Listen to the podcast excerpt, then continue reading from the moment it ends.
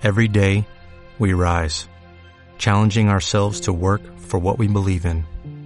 At U.S. Border Patrol, protecting our borders is more than a job, it's a calling. Agents answer the call, working together to keep our country and communities safe. If you're ready for a new mission, join U.S. Border Patrol and go beyond. Learn more at cbp.gov/careers. ¿Qué más da? Que bajes un peldaño.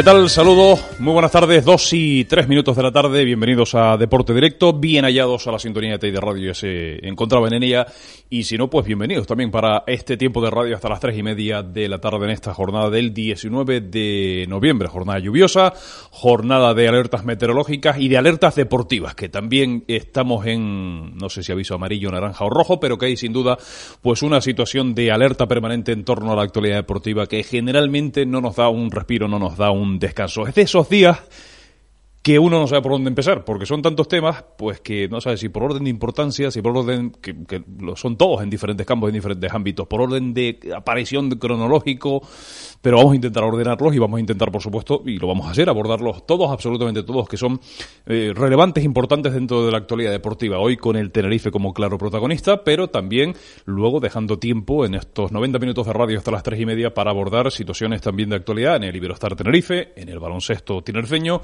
que también hay cosas que contar, que nos traerá luego José Antonio Felipe, y en el fútbol sala con el Uruguay, que esta mañana ha ratificado oficialmente lo que ya se sabía, pero que todavía no era oficial, la marcha de Carlos Corvo, el goleador máximo artillero de la Liga Nacional de Fútbol Sala, que se marcha, como se había dicho, una pérdida más importante para un equipo que sigue remando contra viento y marea para no descapitalizarse deportivamente y no descapitalizarse a nivel social y económico. Pero como digo, en esta jornada del 19 de noviembre, el Tenerife marca la pauta de muchos aspectos de actualidad. Lo más reciente, lo más inmediato, hace unos 30 minutos aproximadamente, el comité de competición ha dado a conocer las sanciones correspondientes a la anterior jornada, a la última jornada. Y en el Tenerife, pendientes de dos nombres propios, el de Diego Ifrán Sala y el de Ulises Dávila. El de Ifrán y el de Uli. El de Uli y el de Ifrán. Y como se esperaba, no ha sido condescendiente el comité de competición, que no lo suele ser, y ha aplicado el reglamento absolutamente a raja tabla. Y eso quiere decir que Uli Dávila se va a perder en los dos próximos partidos, ha sido castigado con dos partidos, no estará en el partido ante el Mallorca el próximo sábado y no estará en el choque ante el Lugo, que será el siguiente fin de semana, y por lo tanto estará en condiciones de reaparecer en el partido frente al Racing de Santander, que será el siguiente encuentro del Club Deportivo Tenerife. Y por otro lado, se esperaba la sanción para Diego y Fran. Y por muy optimistas que se pudiera ser, el reglamento es claro. Ya explicamos y contamos que si se aplicaba, que era lo normal, el artículo 94 del Código Disciplinario de la Federación, de la Real Federación Española de Fútbol, a Fran le iban a caer entre 4 y 12 partidos. Que 12 evidentemente no, que ni, ni 11, ni 10, ni 9, ni 8, que 5 no creíamos, que la cosa iba a estar en 4. Y pues no nos hemos equivocado. Cuatro partidos de sanción a Diego y Fran. Cuatro partidos sin el delantero del Club Deportivo Tenerife, sin el máximo goleador, sin el referente ofensivo. Que sin duda se agrava mucho más, teniendo en cuenta que de la noche a la mañana casi nos hemos quedado sin otro delantero, el ruso García, el polémico y ya famoso y ya pasado ruso García, que ya no está, con lo cual es un delantero menos, un efectivo menos, sea como sea el ruso, y, independientemente de lo que hay que hablar, que luego hay que hablar mucho de lo que ha sido también otra de las noticias del día, la comparecencia informativa, la rueda de prensa de Alfonso Serrano. Así que, y Fran, cuatro partidos. Se perderá esos eh, encuentros, esos choques frente a Mallorca, Lugo, Ponferradina, eh, Ponferradina, Mallorca, Lugo, Racing de Santander y Alcorcón. Son los cuatro partidos que se pierde el delantero del Club Deportivo Tenerife. Cuatro próximos, próximos compromisos del conjunto blanquiazul. Una faena gorda para Álvaro Cervera, para el Tenerife en estos momentos, siempre pero más en estos momentos. La recuperación, mini recuperación del Tenerife coincidió con la aparición la vuelta al equipo de, de Diego Ifrán, que evidentemente pues vino coincidiendo con los goles que marcó varias semanas seguidas y que el Tenerife pues empezó a sacar un poco la cabeza del pozo donde la tenía metida. Luego la ha vuelto a meter con su empate ante el Alavés y su derrota ante la Llagostera. Pero es un problema. Un problema a la baja ya sabida del jugador eh, Aitor San, de Aitor San también por lesión un par de semanas más, a la ausencia de Roberto en la portería del Tenerife con Jacobo ya tomando las de Villa Panathinaikos, Villa, Villapago en este caso, que Pau de Salónica, y por supuesto con una situación delicada a nivel deportivo. Bueno, con eso iremos ahora. Son titulares y por supuesto destacado en este arranque de programa esos dos nombres propios, el de Diego Ifrán y el de eh, Uli Dávila que evidentemente yo creo que merece un correctivo, un toque de atención por parte del club, más allá de lo que hoy ha dicho Alfonso Serrano, que ha reconocido que ha hablado con ellos, que están muy apenados, muy tristes, lo siento mucho, no lo volveré a hacer, pero ya está, el mal hecho. Y va a ser un mal no para ellos, para el equipo, para el Tenerife, para quien les paga, por dos acciones absurdas, evitables, la de Uli y la de Diego, las dos. La de Uli porque no venía a cuento esa patada en el minuto 91 en el centro del campo perdiendo 2-0. No venía a cuento. La de Diego y Fran, porque no venía a cuento acabado el partido, reiterar, protestar, insultar al árbitro, como recogió en el acta el colegiado, de esos insultos, insisto. Y Fran dice que no. Pero el árbitro recoge en el acta y había testigos, en este caso estaban los asistentes y había algún jugador por ahí también de la Llagostera y demás, como en el caso de Diego Rivas, lo de ya el famoso insulto, eh, boludo de mierda, ¿estás tonto o qué? Pues ese boludo de mierda, estás tonto, pues le cuesta cuatro partidos a Diego Ifrán. Segundo capítulo que luego abordaremos detenidamente, la rueda de prensa de Alfonso Serrano, que ha dado para mucho, que ha tenido, pues para estar hablando, si no fuera porque tenemos otras cosas en la actualidad del Tenerife, para estar hablando horas y horas de 31 minutos de rueda de prensa del secretario técnico del Tenerife, que ha abordado todo lo que tiene que ver con su parcela, la deportiva, todo lo que tiene que ver, todos los nombres propios, el de Uli, el de Ifram, el de Cervera, el del presidente también en su oposición, por supuesto, pero en el ámbito deportivo, siempre hablando del ámbito deportivo, el del ruso, el de Juan Carlos García, el de Jacobo, el de Guarrochena, el de la planificación deportiva, el de la temporada, el del desarrollo de la temporada y por supuesto también el titular o uno de los titulares, no nos podemos quedar con ese, pero es el que más ha llamado la atención, lo que ya y perdón por la hora que es, y eso no se debe decir nunca, pero menos hasta ahora que no son horas, 2 y 10, escatológicamente hablando, las cagadas de Serrano. O las cagadas según Serrano, para que no se entienda mal. Ha hablado, y lo ha dicho, no una, sino dos, ni tres. Ha dicho, creo que hasta cuatro veces. Cagada por aquí, cagada por allá. Hay una cosa que yo, particularmente este quien habla, pues hoy agradecido y es, de nuevo, la claridad. A veces es muy fácil escurrir el bulto. Lo que ocurre es que cuando no tienes más remedio que reconocer los errores, los tienes que reconocer. Hoy ha dado la cara Alfonso Serrano, estaba previsto esta rueda de prensa, se ha sentado ante un montón de micrófonos, de periodistas, y ha respondido a todas y cada una de las preguntas, con mayor acierto, con menor acierto. ¿Nos lo creemos? No nos lo creemos. ¿Estamos de acuerdo o no estamos de acuerdo? Pero bueno, ha estado ahí, va en el cargo, evidentemente y yo he sido el que más, si no el que más, de los que más he criticado que haya estado tanto tiempo sin aparecer. Es la política este año de comunicación del Tenerife, es la política que viene marcada por la de medir las apariciones de Alfonso Serrano, que iba a hablar cada tercio de competición, ahora hasta el final de la primera vuelta eh, no volverá a hablar, eh, y luego, por supuesto, ya en el tramo final de la competición. Y de medir las de Cervera, que no habla, que no concede ninguna sola entrevista más allá de la rueda de prensa había que sentarse ahí. Y ahora lo escucharemos. Ha dicho de todo. Ha hablado del ambiente, ha hablado de que incluso de quien él cree que se alegra por las derrotas del Tenerife. De quien él, y ha dicho una cosa que yo no estoy para nada de acuerdo. Dicho, no lo dice Alfonso Serrano, secretario técnico, lo dice el Alfonso Serrano persona. Y cuando uno tiene un cargo no puede separar el cargo de la persona, más cuando se sienta públicamente a hablar de su labor. Yo no puedo, eh, cualquier persona, no sé, eh, imagínense cualquier cargo más o menos relevante, un alcalde, un presidente del gobierno, no puede sentarse y decir, bueno, yo hablo como Mariano Rajoy, no como presidente del gobierno. No, mire usted, usted es el presidente de todos los españoles y cuando se dirige a los españoles, Habla como el presidente de todos los españoles, no como Mariano Rajoy Brey. En este caso, Alfonso Serrano habla como secretario técnico del Tenerife, en nombre del Tenerife. Y aunque hoy para mí ha estado bastante bien en muchas cosas, otras no ha estado tan bien.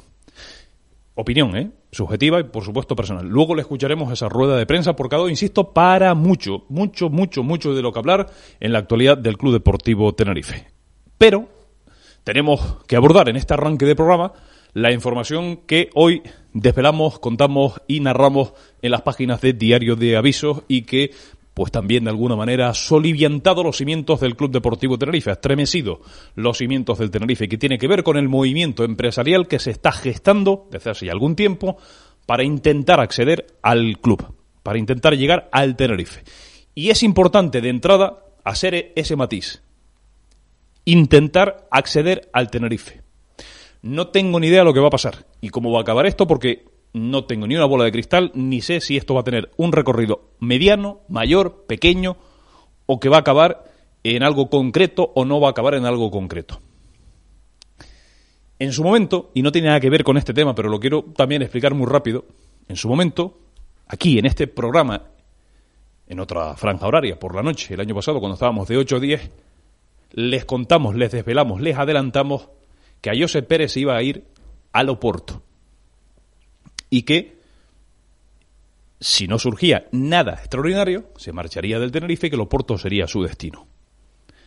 ¿Qué surgió de extraordinario? Pues un montón luego de vicisitudes con los portugueses, por parte del Tenerife, por, su, por propia parte de ellos. Al final, el acuerdo, que había un preacuerdo, había un preacuerdo, no se culminó en un acuerdo definitivo negro sobre blanco y ellos acaban en Liverpool lo ha reconocido a José, no, yo es que no me hace falta ni justificarme, pero lo ha reconocido a José Pérez recientemente además en varias entrevistas que he hablado eh, hace poco para diferentes medios locales y nacionales. En Canal Plus ha estado, en Planta Segunda, ha estado en El Mundo, ha hablado en El Mundo, ha hablado en Onda Cero, en la cadena SER, en la cadena COPE, ha hablado en todos sitios a José Pérez. Y lo ha dicho, lo de los puertos estuvo muy cerca de concretarse. Y no se concretó. ¿Qué les quiero decir con eso? Que yo en su momento este medio, este periódico, esta radio, yo que hablo en nombre de, estos medios, pero que lógicamente eh, somos, digamos, un eh, obrero de la información que rascamos y picamos para buscar información y para ofrecerla a los oyentes, no tenemos las claves ni tenemos la solución de lo que va a pasar, pero sí las pistas de lo que está pasando. Una cosa es lo que está pasando y otra cosa es cómo acaben las cosas. Porque luego, mucha gente que respeto profundamente, nos dice, esto no va a llegar a nada, esto es humo pues no lo sé, no tengo ni idea. Lo que sí sé es lo que les voy a contar con pelos y señales. Con, evidentemente, algún pelo de menos y alguna señal de menos, porque no podemos contar, no podemos todavía contar todo. Porque la labor periodística es a veces también saber manejar los tiempos y saber también saber y llegar a saber y a interpretar la información de hasta dónde se puede contar en un momento determinado, que luego todo se, acaba sabiendo. Pero la realidad a día de hoy es que en el Tenerife hay un consejo de administración que tiene una fecha de caducidad y que luego habrá un relevo.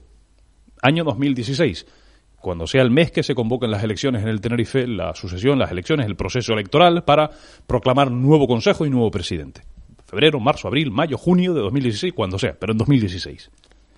Y que no va a seguir Miguel Concepción, con lo cual se abre pues un interés de diferentes personas para llegar al Tenerife.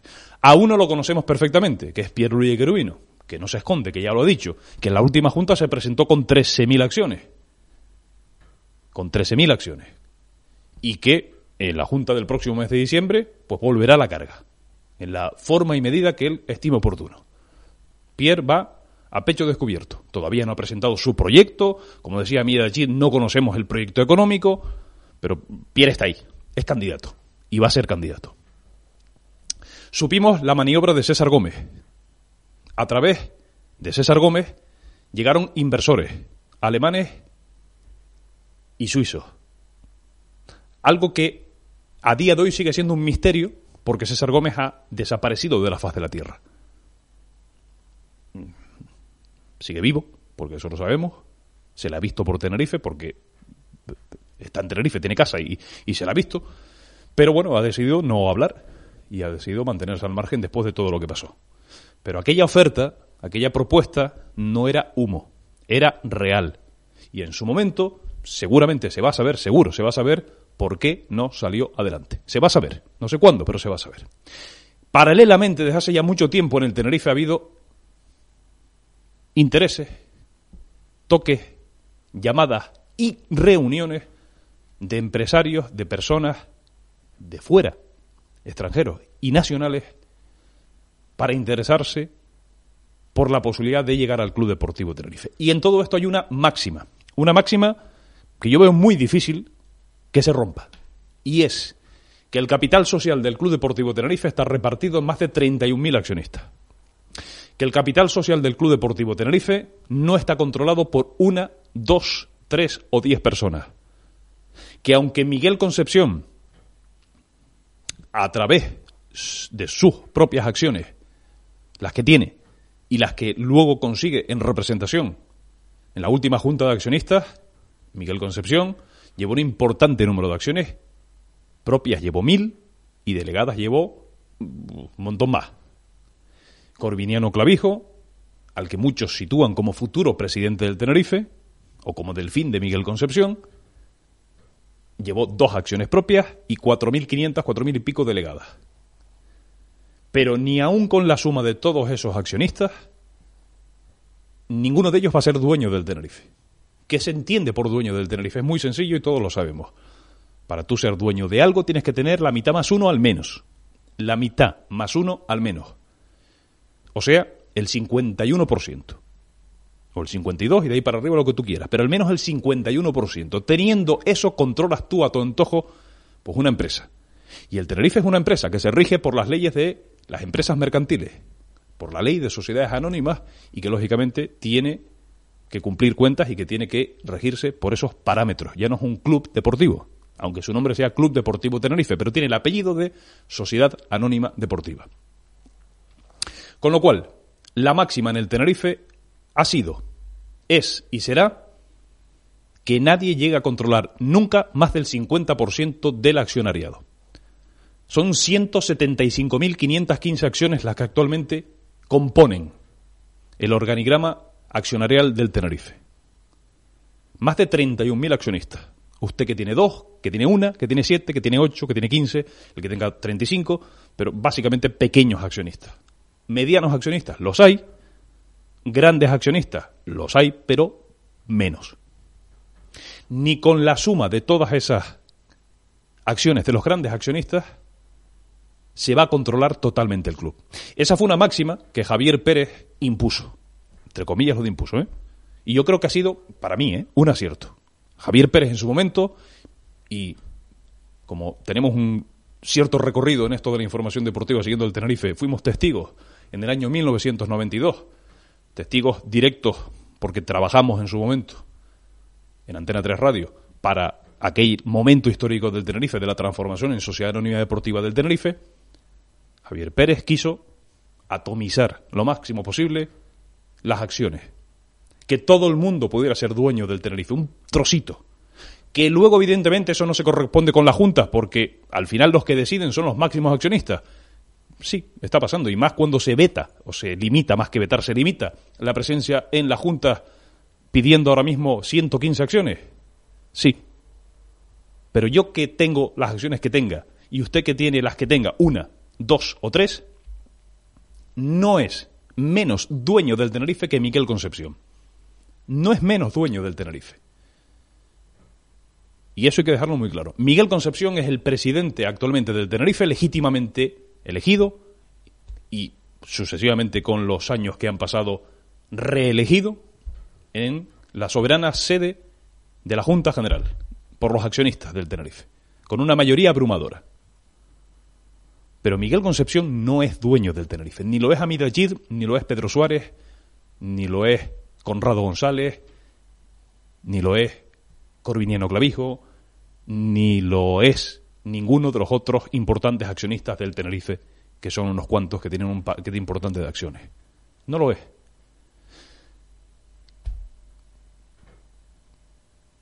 En estos momentos hay un grupo de empresarios, y es la información que contamos hoy en Diario de Avisos, y que manejábamos desde hace ya algún tiempo, y que hemos podido sacar a la luz, que quieren llegar al Tenerife, que están sondeando la manera de llegar al Tenerife. Y en palabras llanas, en palabras claras. ¿Y eso cómo se hace? Pues preguntando. Preguntando. Porque detrás del nombre de Juan Villalonga, que es el más llamativo, que es uno de los que estaría dispuesto a participar en el Club Deportivo Tenerife, uno, no la cara visible, no el, el, el, número uno, no el más importante, que sí el más conocido. Pero junto a Juan Villalonga hay otros que quieren llegar al Tenerife. Como ha habido otros que no han trascendido, pero este sí ha trascendido. Hemos tenido, llamarlo suerte, fortuna, habilidad, como quieran llamarlo, para dar con el nombre y para dar con la operación. Y ahí está. ¿Cuál es el siguiente paso, los siguientes pasos? Bueno, pues ahora mismo lo único que hay es una, que no es poco, ¿eh? Una maniobra para ver si se puede llegar al control total del Tenerife. Y ustedes dirán, eso es imposible con la explicación que le hemos dado. Es improbable que no imposible.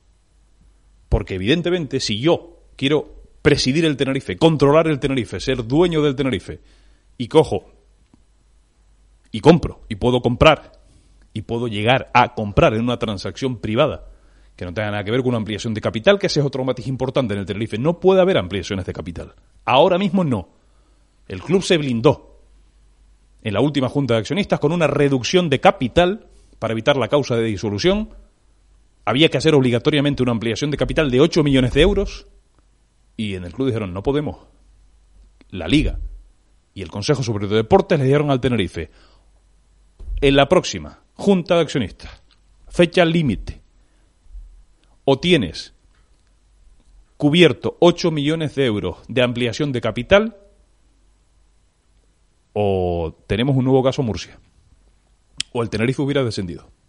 Y eso es así, y eso no es ninguna maniobra. Luego apareció la operación con el Cabildo, la tasación del Heliodoro, la valoración, los veintipico millones de euros, y al final todos contentos y tranquilos. Pero para eso, el Tenerife aprovechó, porque lo pudo hacer, con el gabinete jurídico del Tenerife, que está francamente muy preparado, Ángel Fernández Carrillo, Rubén Ojeda, pero principalmente el señor Carrillo, y con la participación de un economista importantísimo en nuestra isla, como Salvador Miranda, que asesoraron al Tenerife, a Miguel Concepción y a su consejo, con la participación también de Corviniano Clavijo, que es un economista también de prestigio y que es auditor de cuentas, que es economista y que sabe de esto. Pues llegaron a la conclusión, bueno, pues utilizamos esta vía. Salvamos la causa de disolución, salvamos el descenso administrativo y, de paso, evitamos ampliaciones de capital. Y al Tenerife no se puede entrar ahora mismo con una ampliación de capital, porque si no lo tendrían muy fácil. Villalonga o, o quien fuera. ¿Cuánto hay? Ampliación de capital, 8 millones de euros. Venga, vamos, pum. Ahí estamos entro, participo y me hago con 8 millones de euros del Tenerife en acciones. ¿Qué amigo? 8 millones de euros del Tenerife en acciones. es decir, ven para acá, que vamos a jugar al Monopoly. Con lo cual, esa vía ahora mismo no se puede. De momento, en un futuro se verá, pero ahora mismo el club no se hacen ampliaciones de capital. Con lo cual, ¿cuál es la vía? Pues negociar, ofertar y negociar. Juan Villalonga ha estado recientemente, hace pocos meses, detrás de una operación para llegar al Racing de Santander.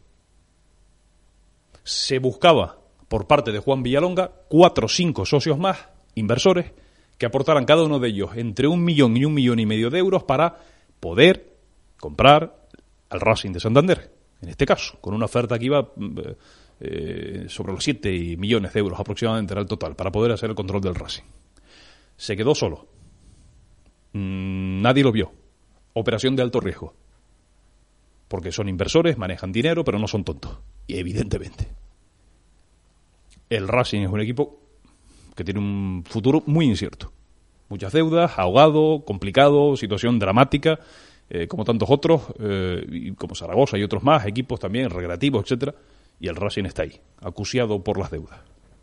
Tenerife, por muy mal que parezca que esté, no está tan mal económicamente hablando, no está tan mal. Acuerdos con los acreedores, tiene acuerdos con todos los acreedores, Seguridad Social, Agencia Tributaria, Hacienda Canaria y, por supuesto, su principal acreedor, que es la Caixa. a la Caixa, como bien nos dijo Amido Chide en la entrevista que tuvimos recientemente con él, ni le conviene ni le va a convenir estar a mal con el Tenerife. Porque Andrés Orozco, que es otro señor muy inteligente, el director territorial de la Caixa en Canarias, y por supuesto los eh, directivos de la Caixa en Cataluña y a nivel nacional, pues saben perfectamente que para la imagen de la Caixa sería muy nocivo, muy negativo que metieran un problema al Tenerife. A la referencia, al referente, al representativo, el Tenerife es un, un emblema. Y a los emblemas hay que ayudarlos y hay que molestarlos lo menos posible.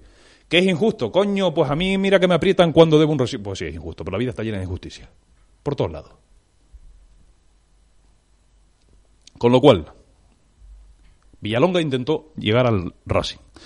Villalonga había intentado llegar al Valencia en su momento y al Real Madrid, dada su afinidad con José María Aznar en su momento. Dada su afinidad, estamos hablando de un señor, de un hombre de negocio muy potente. Muy potente. A todos los niveles, no solo económico, sino a nivel de prestigio, a nivel de persona bien relacionada, muy bien relacionada, y que, bueno, directamente estuvo ligado, llevó a cabo la privatización y la modernización, la innovación en Telefónica en su momento cuando fue el presidente ejecutivo de Telefónica. Estuvo luego también pues en un montón de ha estado un montón de sitios. No voy a relatar su currículum. Hoy lo hacemos en las páginas de Diario de Avisos, algunos de ellos. Juan Villalonga estuvo muy cerca de hacerse con el control del Valencia. Juan Villalonga quiere un equipo de fútbol, quiere participar en un equipo de fútbol. Juan Villalonga no es el empresario, digamos que está más interesado en el Tenerife, pero va, digamos, en el PAC. Y en su momento iremos contando más cosas que ahora mismo, insisto, repito, por un montón de cuestiones y porque eh, a las fuentes hay que respetarlas y tratarlas bien y cumplir con ellas. De momento, hasta ahí podemos contar. Con lo cual, la situación ahora mismo en el Club Deportivo Tenerife la situación ahora mismo de futuro es de unas maniobras para llegar al Tenerife. Como decíamos, Juan Villalonga estuvo interesado en el Valencia, estuvo a punto en el 2008, hace seis años, de llegar al Valencia. De hecho, llegó a un acuerdo con Juan Bautista Soler, que era el máximo accionista propietario del Valencia. Hizo una oferta que había sido aceptada verbalmente por 76 millones de euros. oyen bien, ¿eh? 76 millones de euros.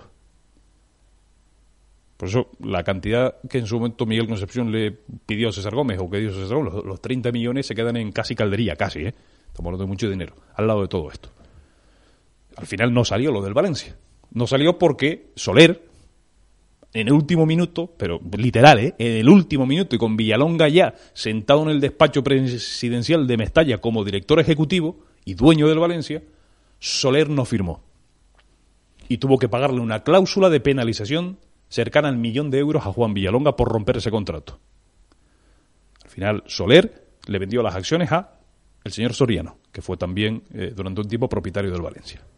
Ahora el Valencia, el Valencia lo maneja un magnate como es el señor Peter Lim.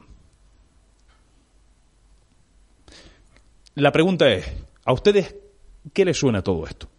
Pues lógicamente, ustedes son accionistas, oyentes, algunos no, aficionados, otros no. ¿Les gusta? ¿No les gusta? ¿Les parece? ¿Estarían dispuestos, entre comillas, ¿eh? a sacrificar el control del Tenerife porque llegara alguien, un inversor o unos inversores que apostaran por relanzar al Tenerife? Porque lógicamente aquí hay detrás de todo esto hay varias cuestiones. Por un lado, relanzar al Tenerife con un fin claro, evidentemente, de ser un equipo productivo, de ser un equipo que luego tenga un retorno de inversión a esa inversión inicial. Y evidentemente los equipos de fútbol, no nos engañemos, lo hemos dicho muchas veces, son caramelos.